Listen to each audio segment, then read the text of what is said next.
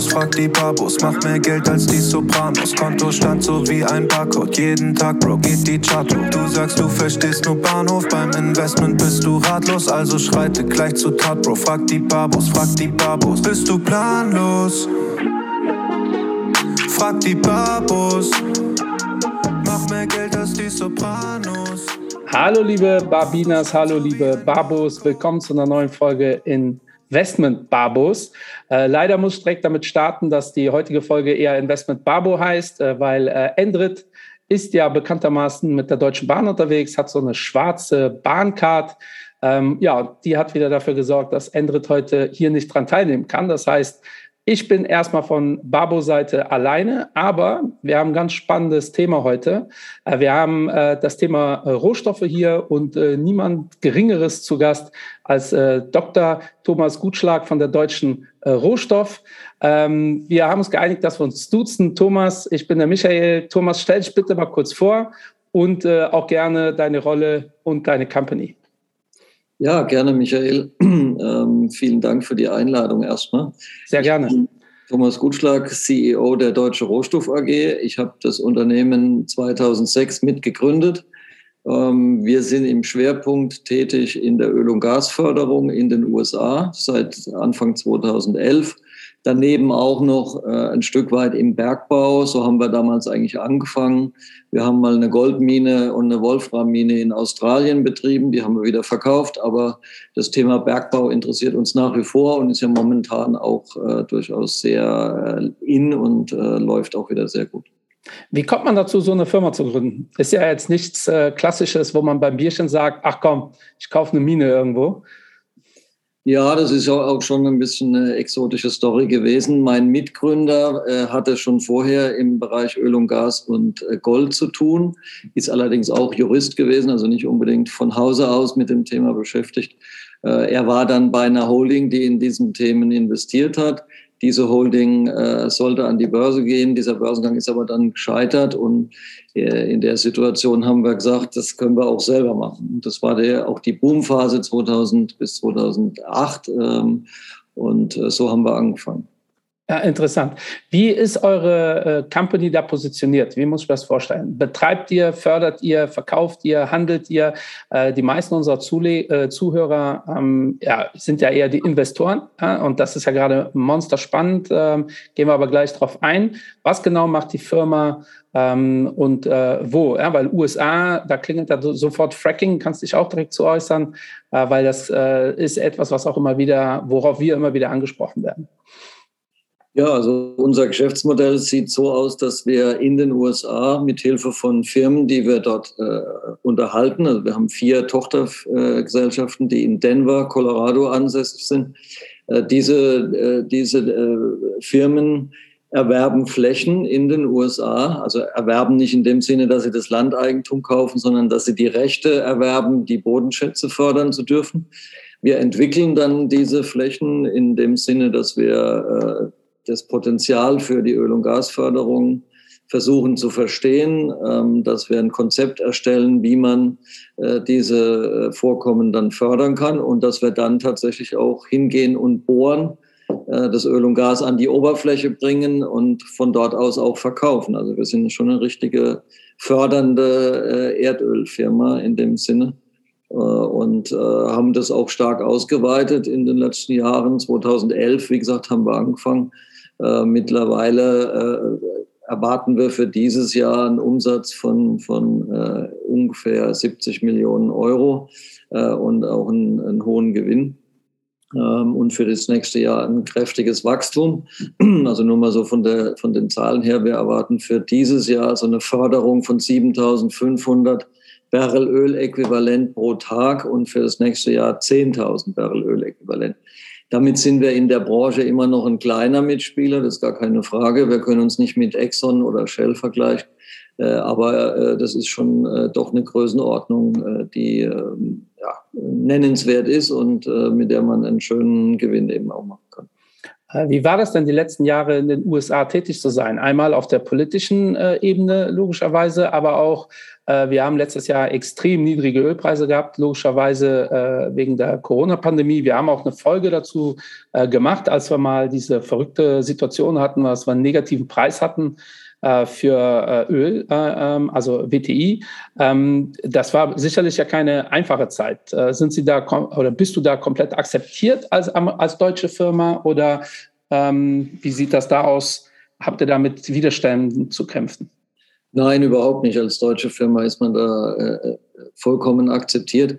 Äh, ganz im Gegenteil, in Colorado gibt es sehr viele Leute, die deutsche Vorfahren haben. Also es kommt sehr häufig vor, wenn man dort irgendwo essen geht, dass man angesprochen oder wenn, wenn irgendwie erwähnt wird, dass man aus Deutschland kommt, dass dann die Leute sagen, ach, meine Großmutter kam da auch her und woher kommen sie und so weiter. Also das ist überhaupt kein Problem. Äh, davon abgesehen sind die Amerikaner da auch sehr pragmatisch. Äh, letztendlich gibt es bestimmte Regeln, bestimmte Gesetzgebung und solange man die einhält, ist man eigentlich immer hoch willkommen.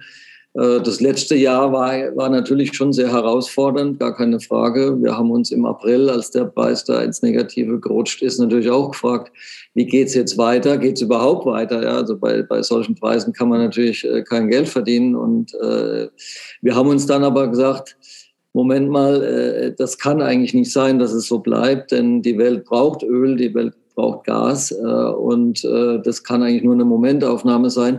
Und im Gegenteil ist es wahrscheinlich eine gute Gelegenheit jetzt, äh, denn äh, die Preise für Aktien aus dem Sektor sind natürlich auch in den Keller gefallen. Äh, und wir haben beschlossen, im April 2020 25 Millionen Dollar in stark unterbewertete Aktien zu investieren, um kurzfristig von diesem, äh, von dieser Bodenbildung sozusagen äh, Nutzen zu ziehen. Und wir haben dann auch gesagt, wir wollen auch unser Kerngeschäft natürlich stärken und schauen vermehrt nach Projekten Ausschau, nach Flächen Ausschau, die wir äh, zu günstigen Preisen übernehmen können. Und zumindest in einem Fall war das auch erfolgreich. Wir haben sehr große äh, Flächen in Wyoming, nördlich von Colorado, übernommen, auch in einem etablierten Ölfeld und das zu extrem niedrigen Preisen, wie gesagt, halt am Boden des Marktes das macht sich jetzt natürlich sehr bezahlt. Spannend. Also wenn ihr Grundstücke oder äh, Rechte äh, kauft, sind das dann, wie du gerade gesagt hast, immer etablierte Felder? Oder kauft ihr auch manchmal äh, in so einem Blindspot und spekuliert, dass da was passiert? Wie muss man sich das vorstellen? Das ist natürlich auch etwas, womit ich mich jetzt persönlich noch nie beschäftigt habe. Nein, also wir haben ganz klar die, die Strategie, dass wir uns nur in gut entwickelten Feldern bewegen äh, und dort eher Lücken schließen. Ne? Also das, ich vergleiche es immer gerne mit einem Bauträger, äh, der Bauland kauft. Ähm, natürlich kann man Bauland irgendwo außerhalb in der Provinz kaufen und hoffen, dass das auch mal eine, ein Hotspot wird. Äh, man kann aber auch Bauland, sagen wir mal, in der Innenstadt von Frankfurt versuchen zu kaufen.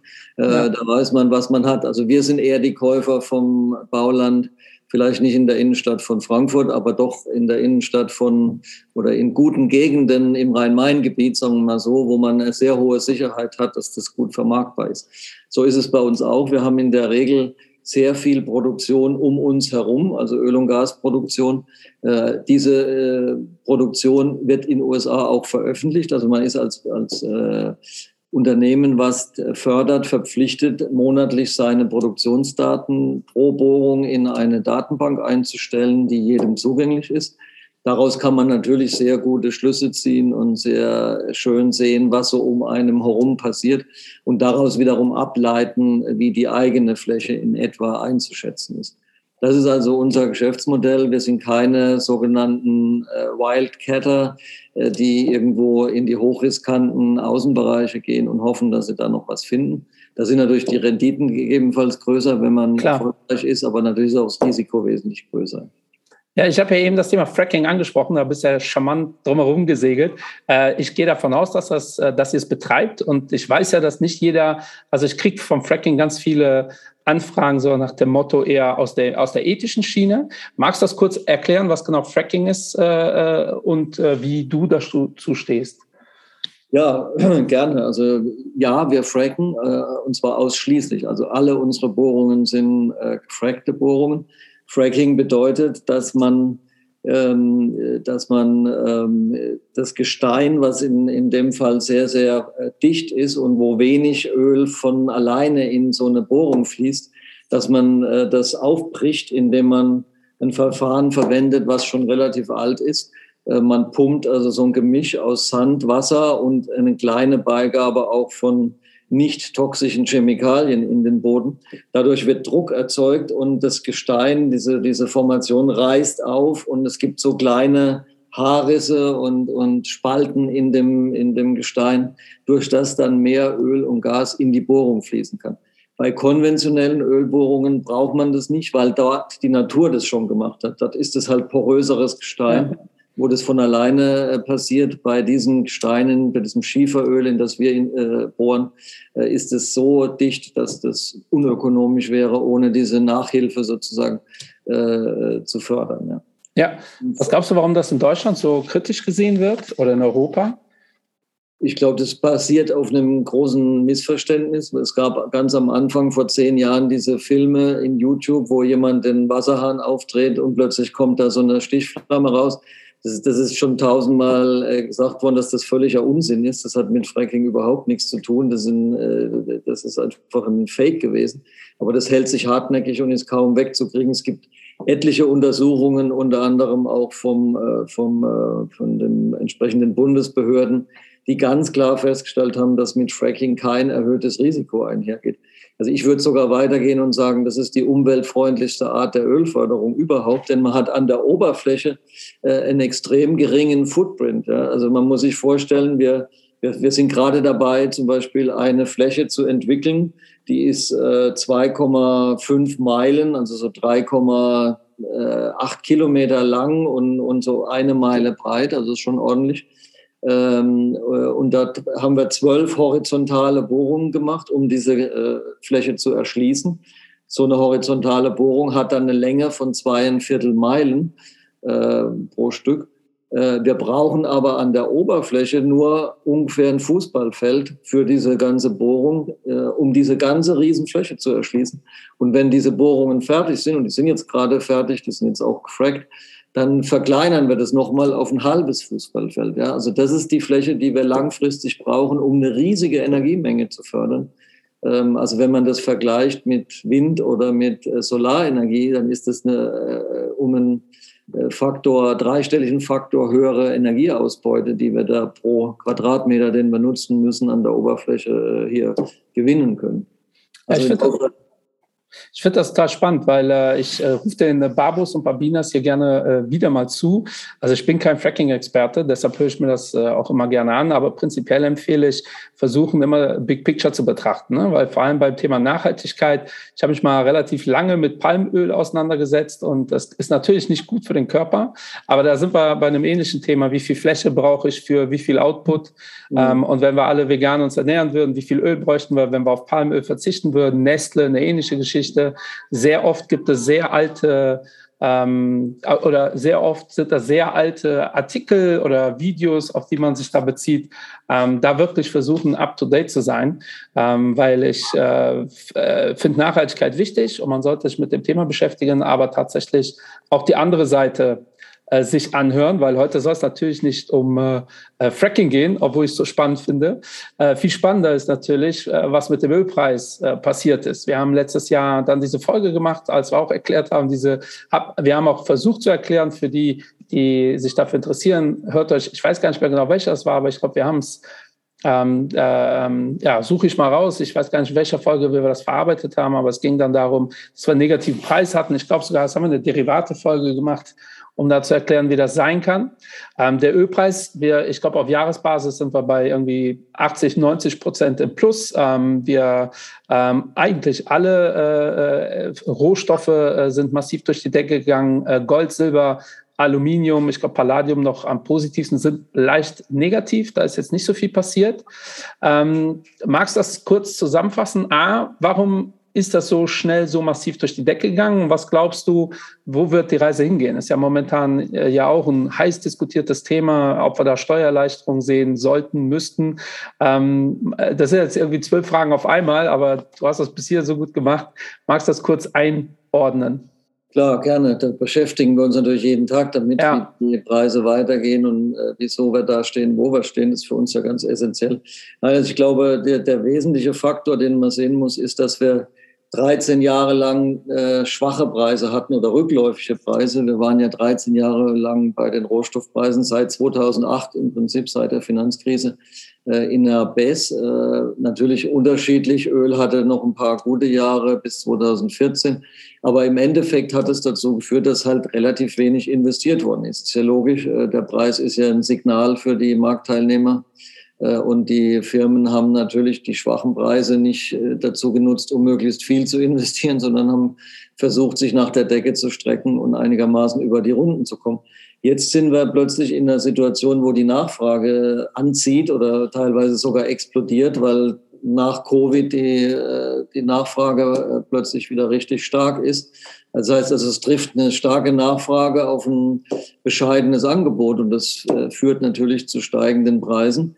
Jetzt ist natürlich die Frage, wie geht's weiter? Meines Erachtens haben wir schon, kann es schon sein, dass wir eine längere Phase hoher Preise oder sogar steigender Preise sehen werden, denn in der Regel ist es so, dass angebotsbedingte Preissteigerungen sehr viel länger äh, brauchen, um wieder ausgeglichen zu werden als nachfragebedingte. Denn man muss sich, du musst dir vorstellen, heute so, eine, so ein größeres Ölfeld zu entwickeln, das dauert halt viele Jahre. Und vom Bergbau brauchen wir gar nicht zu reden. Also eine neue Kupfermine irgendwo zu erschließen, äh, dauert, dauert äh, bis zu 15 Jahre. Ja? Also das heißt, äh, selbst wenn die Produzenten jetzt alle sehen, äh, hoppla, wir kriegen ja tolle Preise, äh, wir würden gerne mehr produzieren, können sie es nicht so ohne weiteres. Es dauert einfach. Ähm, und deshalb, äh, wie gesagt, so angebotsgetriebene ähm, Preiserhöhungen sind immer sehr hartnäckig. Auf der Nachfrageseite ist das was anderes. Also wenn die Preise steigen, weil die Nachfrage plötzlich stark steigt, dann regelt sich das oft sehr schnell, weil äh, erstens kommt mehr Angebot und zweitens, wenn es deutlich teurer wird, dann geht die Nachfrage halt wieder zurück. Ja. Ähm, aber so ist es jetzt nicht und äh, das sehen wir am Gasmarkt momentan ganz drastisch in Europa. Wir haben äh, auch da die Situation, dass sehr hohe Nachfrage auf ein sehr ausgedünntes Angebot trifft und der Gaspreis hat sich verzehnfacht seit letztem Jahr. Ja, also das ist äh, krass und, und wird äh, sicherlich im Winter zum ein oder anderen äh, Weglagen führen, wenn die Rechnungen für, die, für das Gas kommen.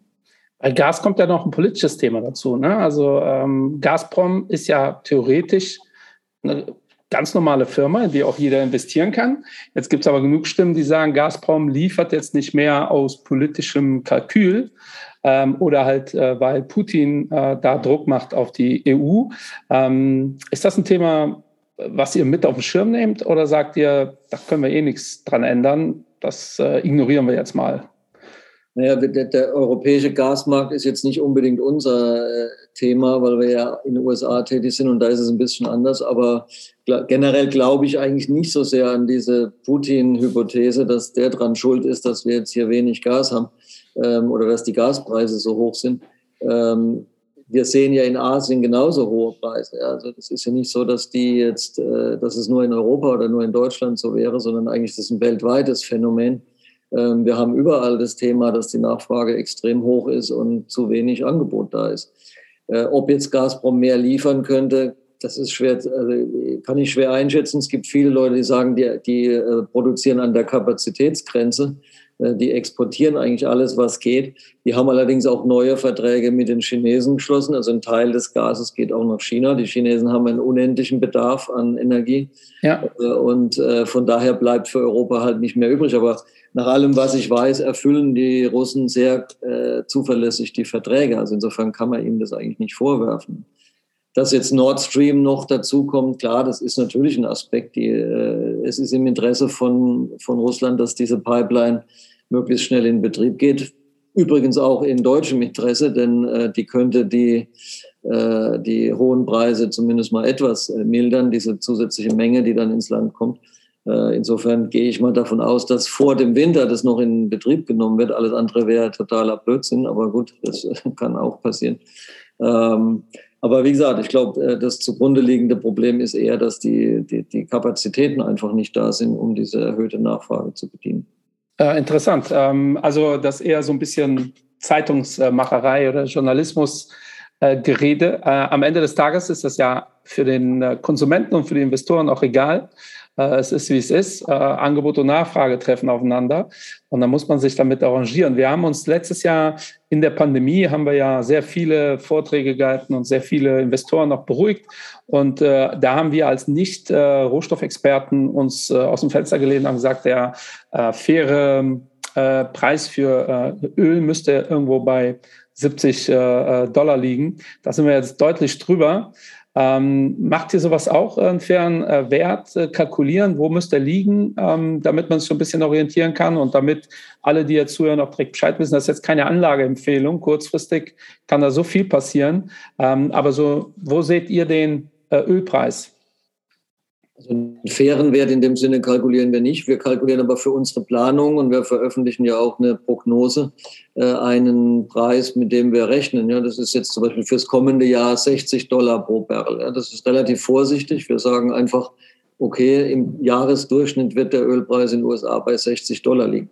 Wenn es am Ende mehr ist, freuen wir uns, äh, aber wir haben dann nicht zu hohe Erwartungen geschürt. Das ist ja immer äh, wichtig, äh, wenn es dann doch nicht ganz so toll kommt, wie man wie man sich das vielleicht wünschte.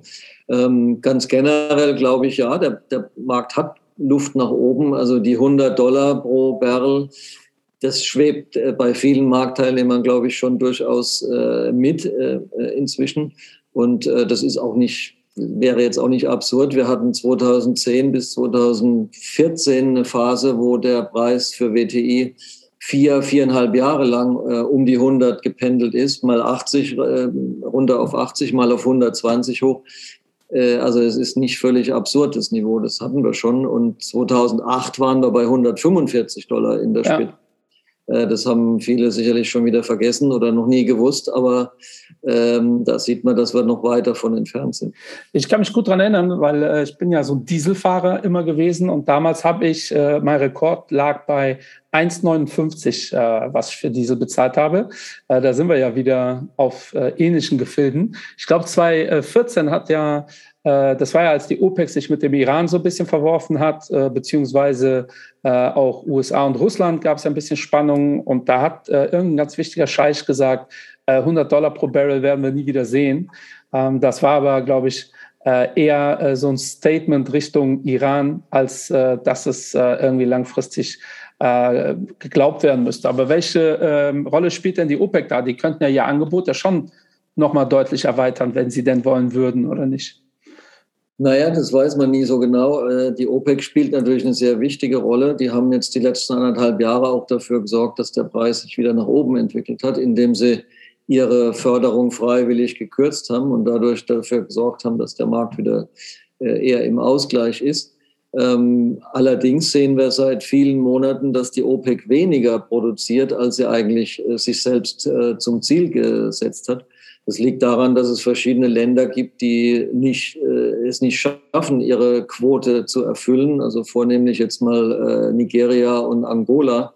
Ähm, dort ist offenbar auch zu wenig investiert worden, um die Förderung äh, auf dem Niveau aufrechtzuerhalten, äh, was die eigentlich äh, bringen dürften. Ähm, und ja, die Saudis haben sicherlich noch Kapazitäten, ähm, wobei es auch da immer viele Leute gibt, die sagen, dass die überschätzt werden. Aber äh, das will ich jetzt mal nicht, das, weiß wahrscheinlich niemand so genau. Also die OPEC könnte noch mehr, aber äh, falls äh, die Nachfrage weiterhin so dynamisch wächst wie im Augenblick, dann glaube ich, hat auch die OPEC nur begrenzte Möglichkeiten, das tatsächlich zur Verfügung zu stellen. Was, was, ja, äh, was nicht so äh, stark wächst und nicht so zum Marktausgleich führt wie in den vergangenen Jahren, ist der US-Markt. Ja, also unsere Kollegen in der Schieferölförderung, äh, die haben ja in den vergangenen Jahren eigentlich immer äh, dafür gesorgt, sobald der Preis gestiegen ist, ist die US-Produktion äh, gestiegen und dadurch hat es den Preis ein Stück weit gedeckelt. Jetzt sehen wir momentan äh, eigentlich eine ganz andere Situation. Der US-Markt ist alles andere als euphorisch. Es ist nicht so, dass jeder plötzlich in Öl investieren will, so wie das 2014 zum Beispiel war oder 2018 ähm, sondern äh, die Firmen sind sehr diszipliniert. Die kriegen von ihren Investoren gesagt, seid vorsichtig. Wir wollen es nicht nochmal erleben, dass plötzlich äh, alles abstürzt und ihr überschuldet seid. Äh, ihr müsst uns auch Dividenden zahlen. Ja, wir wollen nicht Wachstum um jeden Preis, sondern wir wollen ertragreiches Wachstum. Äh, also das ist eine ganz andere Situation als in der Vergangenheit und entsprechend liegt die US-Produktion immer noch eine Million Barrel unter dem Höchststand von äh, Anfang 2020. Das heißt, eine Million Barrel fehlen dem Markt und es ist auch momentan nicht erkennbar, dass die in absehbarer Zeit wieder zurückkommen weil, wie gesagt, die Disziplin, die, die Investitionsdisziplin doch sehr hoch ist und auch das Kapital gar nicht zur Verfügung steht. Das ist noch ein weiterer Punkt, der sich geändert hat. Diese ganze ESG-Nachhaltigkeitsdiskussion hat ja auch dazu geführt, dass viele Firmen äh, weniger Geld bekommen, schlicht und einfach. Also ja. vor ein paar Wochen hat der Harvard äh, Endowment Fund, also einer der größten universitären Investoren weltweit, die haben, glaube ich, 50 Milliarden Dollar, äh, die sie verwalten, die haben äh, bekannt gegeben, dass sie null Dollar in Öl und Gas investieren, ab sofort. Ja. Ähm, der norwegische Staatsfonds auch. Ja. ja. Der schon ein bisschen schizophren ist, nachdem deren Geld durch Öl und Gas entstanden ist, aber gut. Und weiterhin äh, entsteht. Da fließt ja noch einiges rein, ja. Fließt ja. noch viel rein, ja. Aber anyway, äh, es gibt sehr viele Investoren, die sich abwenden von dem Sektor ähm, und das führt zu einer gewissen Kapitalknappheit. Äh, die wiederum zu einem logischerweise Investitionsrückgang führt und das verschärft dann wiederum das Preisthema. Also da sehe ich uns nicht so richtig rauskommen im Augenblick aus diesem Kreislauf und von daher kann es durchaus sein, dass wir die 100 Dollar auch wieder sehen in absehbarer Zeit. Ja, ich finde das äh, super spannend, dass du das von selbst ansprichst, weil natürlich hatte ich das auch auf der Agenda. Also erstmal dieses, die Amerikaner sind vorsichtig, klingt ja schon mal erstmal total unamerikanisch. äh, und äh, wenn man dann so bedenkt, ähm, dass Trump äh, äh, ja, die Trump-Ära ja auch eher geprägt war durch äh, äh, hau mal raus äh, und dann passt das schon. Ähm, aber logischerweise ist diese Bewegung, ESG-Bewegung, Green Deal in Europa, äh, die Amerikaner richten sich in die Richtung, auch die asiatischen Länder wird das, wird diesem Thema immer mehr Aufmerksamkeit äh, beigemessen. Wir verabschieden uns von äh, Verbrennermotoren in der Autoindustrie.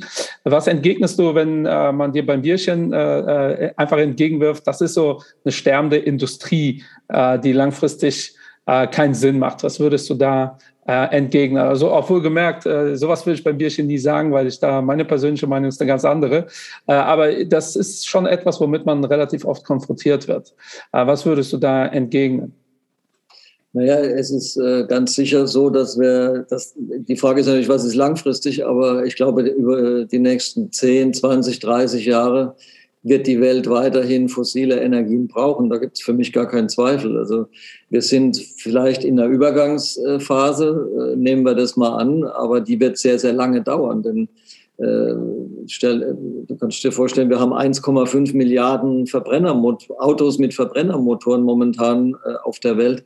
Ähm, die, die ganz optimistischen Schätzungen gehen davon aus, dass wir 2030 150 Millionen Elektroautos zugelassen bekommen. Und zwar vollelektrisch plus inklusive äh, Hybriden, ja, die ja eigentlich eine Mogelpackung sind und wo man ja auch nach wie vor fossile Brennstoff dafür braucht. Also sagen wir mal, 2030 könnten 10 Prozent der Fahrzeugflotte auf der Welt ersetzt sein. 10 Prozent, das ist jetzt nicht die, äh, die ganz große äh, Transformation. Ähm, und man muss auch noch dazu sagen, vom Ölverbrauch äh, insgesamt werden etwa knapp 60 Prozent für Mobilität gebraucht, davon aber nur 22, 23 Prozent für private PKWs. Der Rest sind LKWs, Schiffe, Flugzeuge und so weiter. Die brauchen auch ganze Menge und deren Umstellung wird noch viel länger dauern. Also das heißt, wenn ich jetzt mal sage, 22 Prozent sind PKWs, davon sind 2030 10 Prozent ersetzt, dann fehlen uns zwei Prozent vom Ölverbrauch weltweit, 2030 wohlgemerkt. Ne? Nur zwei Prozent. Ja. Das wird locker ausgeglichen durch einen Zuwachs anderswo. Ja? Also insofern die ganzen Studien, internationale Energieagentur oder ähnliche, gehen davon aus, dass der Peak im Verbrauch irgendwann in den 2030er Jahren liegen könnte, wenn und auch nur dann, wenn äh, die Welt ganz dramatisch in diese Transformation geht. Ja? Und ob das wirklich realistisch ist, habe ich auch noch gewisse Zweifel. Ja. Also in Deutschland sind wir da sehr, äh, sehr groß äh, sozusagen äh, im Vornewegschreiten und vielleicht auch nur im Reden, aber ähm, in anderen Ländern sieht es natürlich ganz anders aus.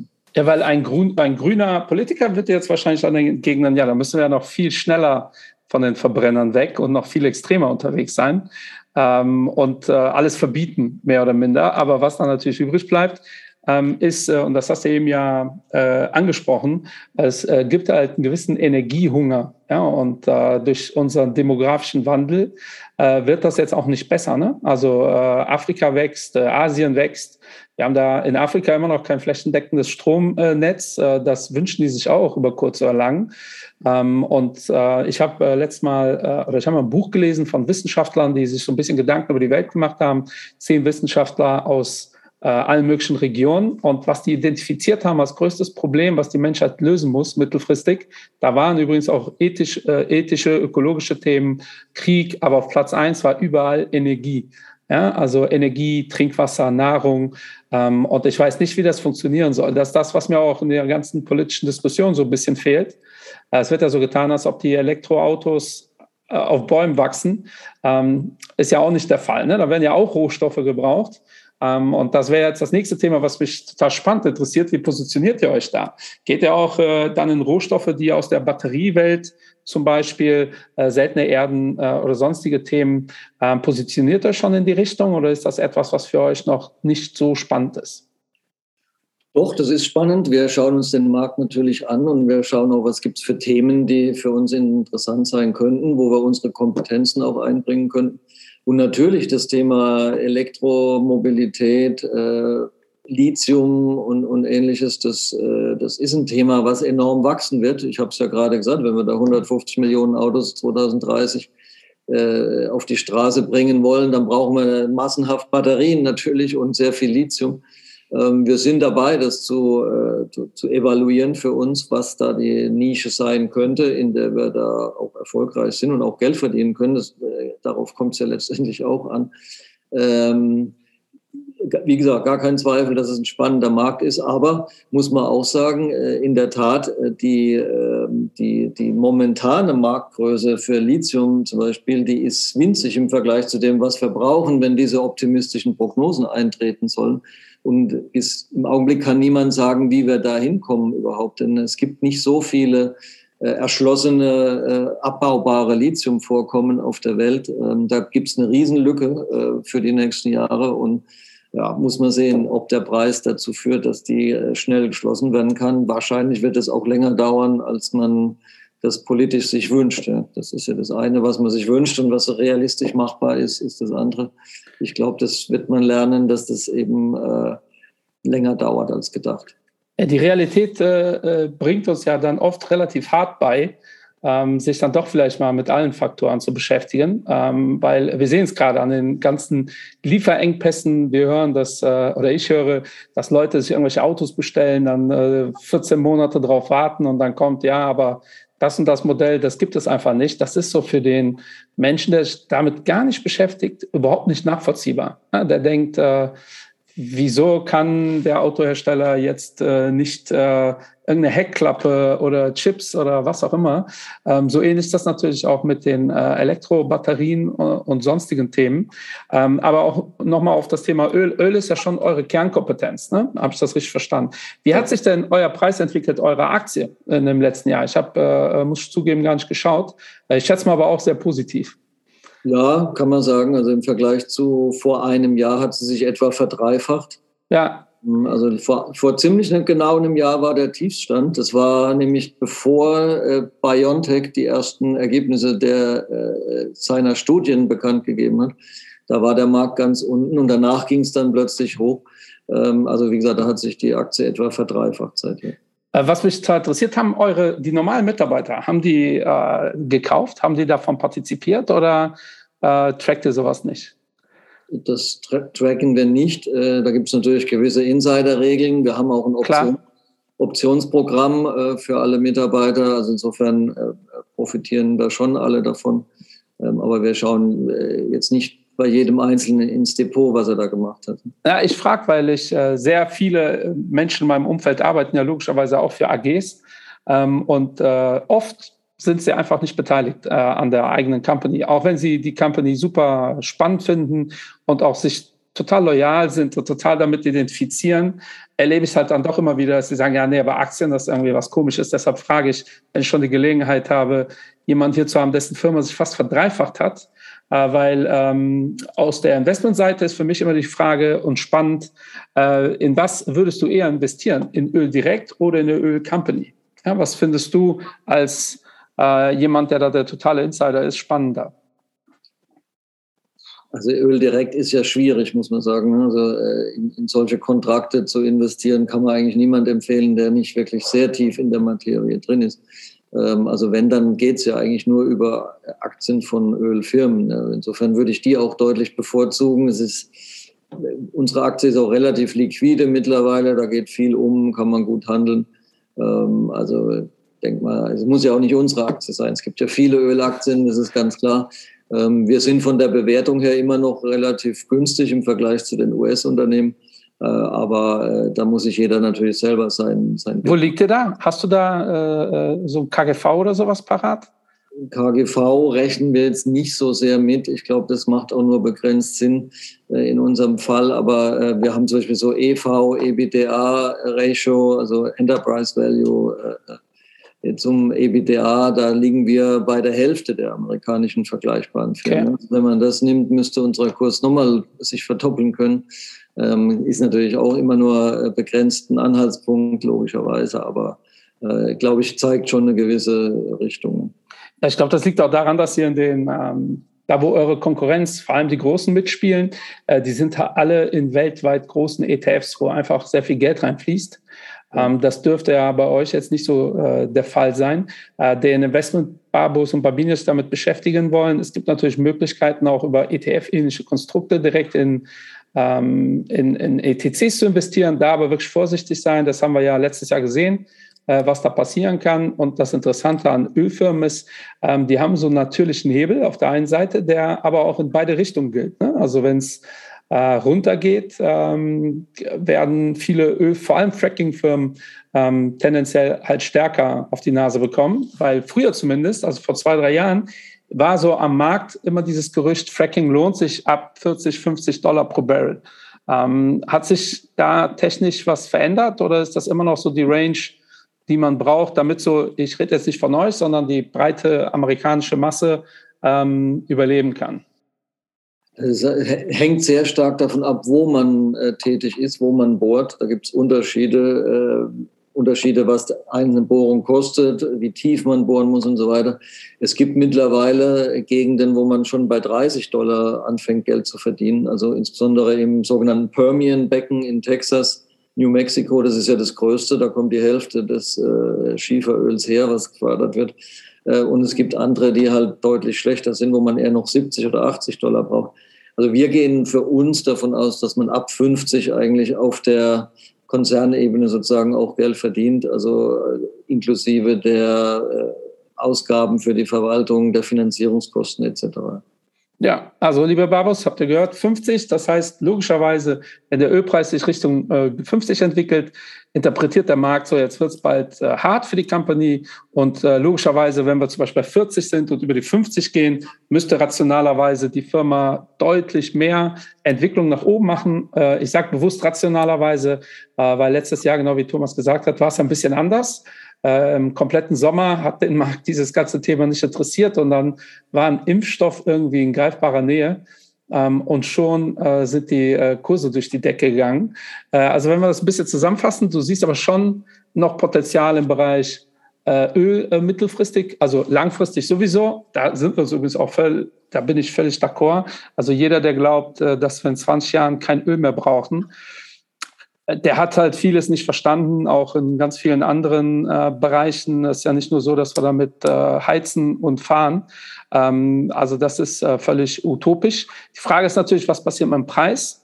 Ähm, und da glauben wir, mittelfristig müsste es erstmal auf einem relativ hohen Niveau bleiben. Ähm, ähm die, der Markt oder es wird ja immer mehr auch spekuliert, dass vom Seiten der Gesetzgeber irgendwas passieren muss. Was hätte das für ein für, für eine Auswirkung auf, den, äh, auf die Preise, ja, wenn sowas kommen sollte? Oder glaubst du, das wird nicht passieren? Also die neue Regierung wird, auch wenn der Preis auf 100 Dollar, 120 Dollar pro Barrel hochgeht, die werden das einfach so lassen, wie es ist alles.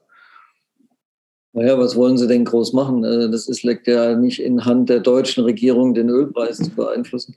Man kann natürlich, man könnte die Steuern äh, senken und dadurch die Verbraucher entlasten. Ich glaube, das ist was am ehesten. Oder man gibt halt Schecks an, äh, an einkommensschwache Haushalte. So machen es jetzt die Spanier und die Franzosen und Italiener. jedenfalls was Heizen angeht. fürs Autofahren glaube ich jetzt nicht, aber ähm, das sind die Möglichkeiten, die da bestehen. Also ja, in die Richtung wollte ich auch hinaus. Ähm, ich glaube, ähm, ich weiß gar nicht mehr genau wo, aber irgendwo im Balkan äh, wurde jetzt die Mehrwertsteuer auf äh, äh, Benzin, glaube ich, geknappt, gekappt. und hier kursiert ja auch schon die 2-Euro-Marke, dass wenn Benzin 2 Euro über 2 Euro geht, dann müsste was passieren und das kann ja eigentlich nur auf Steuerseite gehen. das würde theoretisch könnte man ja sagen, dass da einfach eine Begrenzung wegfällt und die Nachfrage tendenziell dadurch eher steigen könnte.